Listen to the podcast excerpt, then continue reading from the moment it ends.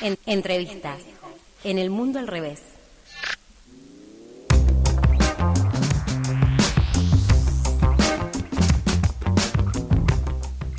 Bien, de regreso aquí en el mundo al revés por la radio Pop Rosario, la 96.1.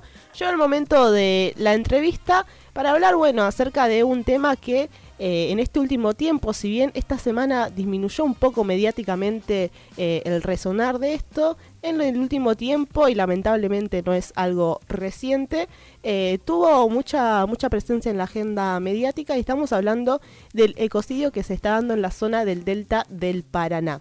Eh, para hablar acerca de esta situación estamos en contacto con Matías del Bueno, abogado, es especialista en Derecho Ambiental y director del Observatorio Ambiental de la UNR. ¿Cómo estás Matías? Te saluda Diana Maraciolo. ¿Cómo estás Diana? Muy bien. Te agradezco muchísimo el contacto antes que nada, ¿nos escuchás bien? Sí, muy bien, muy bien. Bien, perfecto. Eh, bueno, para empezar Matías, contanos por favor cómo está la situación hoy en base eh, a lo que miden desde el observatorio? Bueno, obviamente ha bajado muchísimo la intensidad del fuego en este último tiempo. sabes que se vino reclamando fuertemente por eh, una acción eh, con mayor potencia desde, desde los distintos gobiernos. en ese sentido, cuando se incorporaron las Fuerzas Armadas a, a colaborar con los brigadistas de las tres provincias y el Servicio Nacional de Manejo del Fuego fue un impulso importante, más que algunas eh, pequeñas lluvias eh, acompañaron en, gran parte de la región, eh, con lo cual hoy tenemos, ponerle unas mil, mil y pico de hectáreas que hay incendiadas frente a Rosario, y algunas más un poquito más abajo, pero con una semana entera donde el viento no viene para el lado de la ciudad, sino que va más que nada eh, hacia el este. Con lo cual, eso vino bien, eh, lo que sí nosotros seguimos planteando de que tiene que eh, quedar conformada una fuerza de seguridad en el lugar, porque si bien ya se quemó una gran cantidad de material combustible y una gran cantidad de hectáreas en el humedal, si esto no se le está encima, no quita de que pueda volver a, a, encenderse el fuego, ¿no? Claro, necesita medidas preventivas, digamos, que eso también te quería preguntar se están dando? ¿Cómo es el desarrollo de eso? Mira, ahora se están haciendo todo lo que son chequeos de los lugares, principalmente se están dando desde el punto de vista de la justicia, eh, que está avanzando en distintas causas, en líneas de investigación, viendo cuál es el daño que se generó, cuáles pueden ser los posibles culpables, e incluso hasta hay cinco imputados por la justicia eh, federal de Victoria, que ahí quiero darle un visto bueno, la verdad que es una de las justicias más jóvenes de la región y este juez salió a buscar gente que encendía el fuego y la encontró, digamos. Eh, con lo cual es una diferencia importante con lo que se venía dando con anterioridad con la Justicia Federal de Paraná, que hace tres años que está con las causas y la verdad que no había podido imputar a nadie. Eh, sé que el gobierno de Entre Ríos también está haciendo algunos controles, pero bueno, nosotros no dejamos de plantear de acá, acá lo que hace falta es que existe una fuerza interjurisdiccional de manera permanente que puede actuar en cualquiera de los territorios y jurisdicciones porque existe una planificación ya para desarrollar que se elaboró hace eh, más de dos años en el Comité de Emergencia Ambiental cuando la Corte Suprema de Justicia ordenó su conformación y bueno, ese plan hay que ejecutarlo y eso hay que ejecutarlo eh, de manera interjurisdiccional. Eh, Matías, me acompaña acá en el estudio Lautaro Ceballos, mi compañero, que te quiere preguntar también. ¿Qué tal, Matías? ¿Cómo estás? Sí, eh, cuando abordamos este tema, eh, lo hablamos muchas veces para, para abordar el presente, no para solucionar el presente, pero ya venimos padeciendo oh, eh, un ecocidio hace bastante tiempo. ¿Hay parte del daño que es irrecuperable o se puede hacer algo con las hectáreas que han sido quemadas? Mira, ahí hay un debate porque recuperar exactamente lo mismo que había antes no va a pasar. Va a pasar otra cosa la naturaleza va a avanzar, o sea, la naturaleza tiene su resiliencia, obviamente, eh, es un humedal, si bien es muy sensible, también tiene una capacidad de recomposición. El tema es que no se le ha dado eh, mucha mucho tiempo de recomposición porque por donde pasaba el fuego eh, volvía a pasar a menos de un año en muchas oportunidades. los árboles demoran muchos años en crecer y después que con este proceso de antropización, o sea, donde estamos poniéndole el pie al humedal con actividades productivas que no son las, las, ordinarias, las naturales del lugar, eh, empiezan a desarrollarse otros procesos. Un ejemplo claro se da con eh, los árboles cipreses, estos pinos que invadieron el sur, en la Patagonia, que uno cuando va a algún lugar del sur ve que está lleno como de pinos, son los cipreses, bueno, esos no son naturales del lugar, son árboles exóticos, son de, de Canadá, Estados Unidos, y acá están llegando a través de la bosta de la vaca. Y eso va a estar eh, en el lugar, van a ir desarrollándose, van a ir creciendo durante bastante tiempo porque, eh, porque bueno, va, se va transformando el paisaje, va cambiando el, lugar. Entonces, ¿qué es lo que dicen los investigadores? Se puede recomponer si se le da el tiempo, no va a ser el mismo esquema que nosotros conocíamos, va a tener otro desarrollo, porque el fuego va simplificando el territorio, o sea, lo va, va, eliminando eh, biodiversidad, que luego cuando se recompone, en algunos lugares va a poder ser la misma, en otros no. No sabemos el tiempo. Hoy se viene midiendo recién a dos, a, dos años en comparación entre zonas quemadas y no quemadas. Lo, que, lo primero que se capta es que hay especies que son más fuertes que otras y que son las que avanzan rápidamente sobre el territorio. Y para comprobarlo, evidentemente, hay que frenar que ese territorio que fue quemado vuelva a incendiarse nuevamente, ¿no?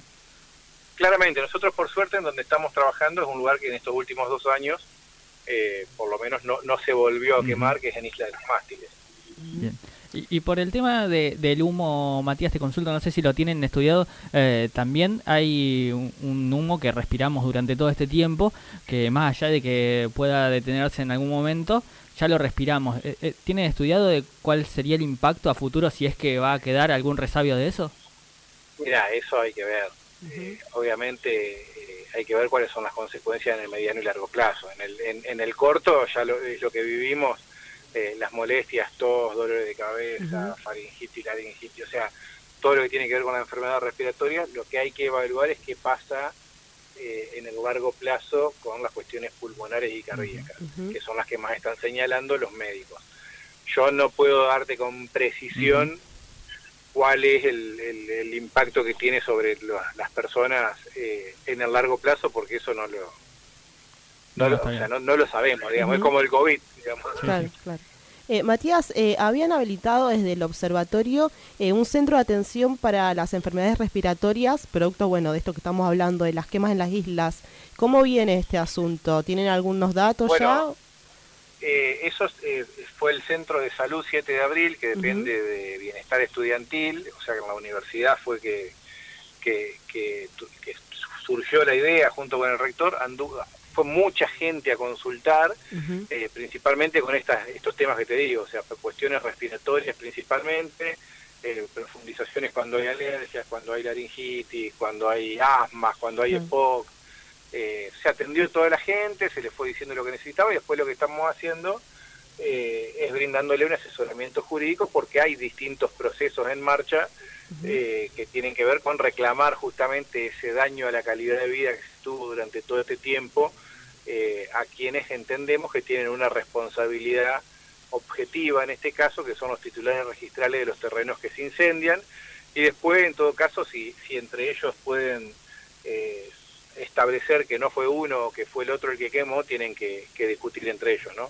Ahora, Matías, uno escucha a las autoridades políticas y los escucha hablar desde, desde la impotencia, como si no pudieran hacer más de lo que hacen actualmente. Eh, ¿Podrían hacer más por supuesto, eh, yo los escucho y, la impotencia me da a mí, me, muero de la bronca, porque la verdad que acá todos tratan de sacarse la responsabilidad encima eh, y, esa no es la solución. Acá hay que asumir, hay que ponerse los pantalones. Principalmente el Ministerio de Ambiente de la Nación, que es la autoridad de aplicación para todo el país de las problemáticas ambientales y ni hablar cuando son interjurisdiccionales.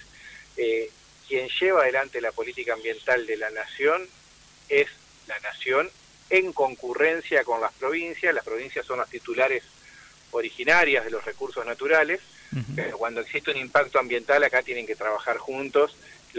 el norte lo marca la, nación, por eso también se dictan las normativas de presupuesto mínimo a nivel nacional desde el Congreso de la Nación, las provincias después eh, van tratando de proteger más, nunca menos el ambiente, pero bueno, yo creo que hay mucho por hacer y siempre eh, planteo, va por la prevención, va por terminar de conformar los faros de conservación, va por políticas de incentivo a la transformación económica también de la región, donde pueda haber otro tipo de emprendimientos que no sean necesariamente este tipo de emprendimientos absolutamente insostenibles y que como se dice, eh, es una actividad milenaria, bueno, ya está, las condiciones climáticas no son las mismas, eh, nos enfrentamos a prácticamente tres años de sequía, una bajante del río que no se había visto en los últimos 140 años, o sea, la verdad que hay que pensar en otro tipo de políticas y, los resortes existen, las herramientas existen, la Constitución Nacional eh, establece cómo se tiene que gestionar el ambiente, lo que hay que hacer es que, es que hay que hacerlo, digamos. Este fin de semana va a haber un nuevo corte total del puente de Rosario Victoria. Eh, ¿Ustedes como observatorio participan de estas actividades? Nosotros, eh, a través de distintas personas, a veces, a veces yo voy en, persona, a veces van otros chicos del observatorio, pero siempre participamos de todas las actividades directas o indirectamente. No somos eh, como universidad propiamente dicha, no vamos a, lo que es un corte en representación de la universidad, sino que vamos a nivel personal por una cuestión institucional, estamos cortando la, ruta, eh, pero sí impulsamos y acompañamos los reclamos y estamos totalmente de acuerdo con que hay que llevar adelante medidas directas porque acá lo más importante es la participación ciudadana, acá va a haber una actividad de multisectorial de humedades, no solamente de Rosario, sino simultánea en muchos lugares del país reclamando por la ley de humedales que se consensuó en su momento, que tiene la participación de las organizaciones sociales y de, universidades. Eh, va a haber distintos tipos de actividades de visibilización del problema, con lo cual quien tenga el tiempo pueda ir, quiera participar, la verdad que, que, todo esto, no nos olvidemos que se desató con mayor fuerza desde eh, la, manifestación que se, que se dio en el Monumento a la Bandera, que fue masiva, y a partir de ahí es como que la cosa empezó a, a moverse con un poco más de fuerza, ¿no? Hablaste de un proyecto de ley de humedales consensuado. Uno de los puntos de, los reclamos eh, es eso, que sea el proyecto consensuado y no otro proyecto de ley de humedales. ¿Hay temor de que pueda llegar a salir una normativa eh, que esté diluida en cuanto a, una ley de humedales? Lo que pasa es que eh, la verdad es que el Ministerio de Ambiente de la Nación presentó otro proyecto que es bastante pobre en comparación con el que se había debatido y bueno, lo que quieren las organizaciones es que después de tanto tiempo, o sea, más de un año y medio debatiendo, haciendo aportes, etcétera, esos aportes tienen que ser tenidos en cuenta y no tiene por qué presentarse otro proyecto que sea simplemente dilatorio de la cuestión. Eh, y, los proyectos van a las comisiones. Yo creo que a ese al proyecto lo que le falta es la voz de la producción, que tiene que también que hacer sus aportes eh, y bueno, y las comisiones están para hacer modificaciones a los proyectos, que se tome la base del que se consensuó y que se le ponga la opinión de la, de, la producción, de los sectores productivos y que avancemos, digamos, porque acá claramente no hay una intención política de aprobar ningún proyecto de ley de humedales. Claro, un ah, que el tratamiento de un proyecto sería el punto de partida, al menos un inicio, decís. O sea, el proyecto se, generó, lo consensuaron todos los partidos políticos, fue a las comisiones. Bueno, hay sectores productivos que dicen, nosotros no queremos el proyecto de ley de humedales porque va a cambiar esto, va a, que, va a frenar la producción. Bueno, a ver, que se le incorporen los aportes claro. y que se debatan. Para eso están las comisiones. Sí, sí, tal cual. Eh, Matías, te Pero un nuevo proyecto es dilatar, de, perdón, es dilatar el tratamiento sin ningún sentido. Claro, sería extenderlo vanamente cuando ya están ciertos consensos básicos logrados. Claramente. Esa es una base. Ahora sí, Matías, muchísimas gracias por la comunicación. Eh, muy rico el aporte y la verdad siempre está bueno hablar de esto, que lamentablemente es un tema que tenemos muy presente. Un abrazo grande. Un abrazo para ustedes, chicos, y bueno, muchas gracias a ustedes. Hasta luego. Allí hablábamos con Matías del Bueno.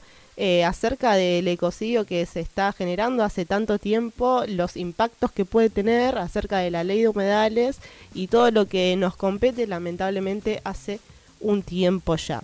Eh, seguimos haciendo el mundo al revés, vos quédate ahí que ya seguimos.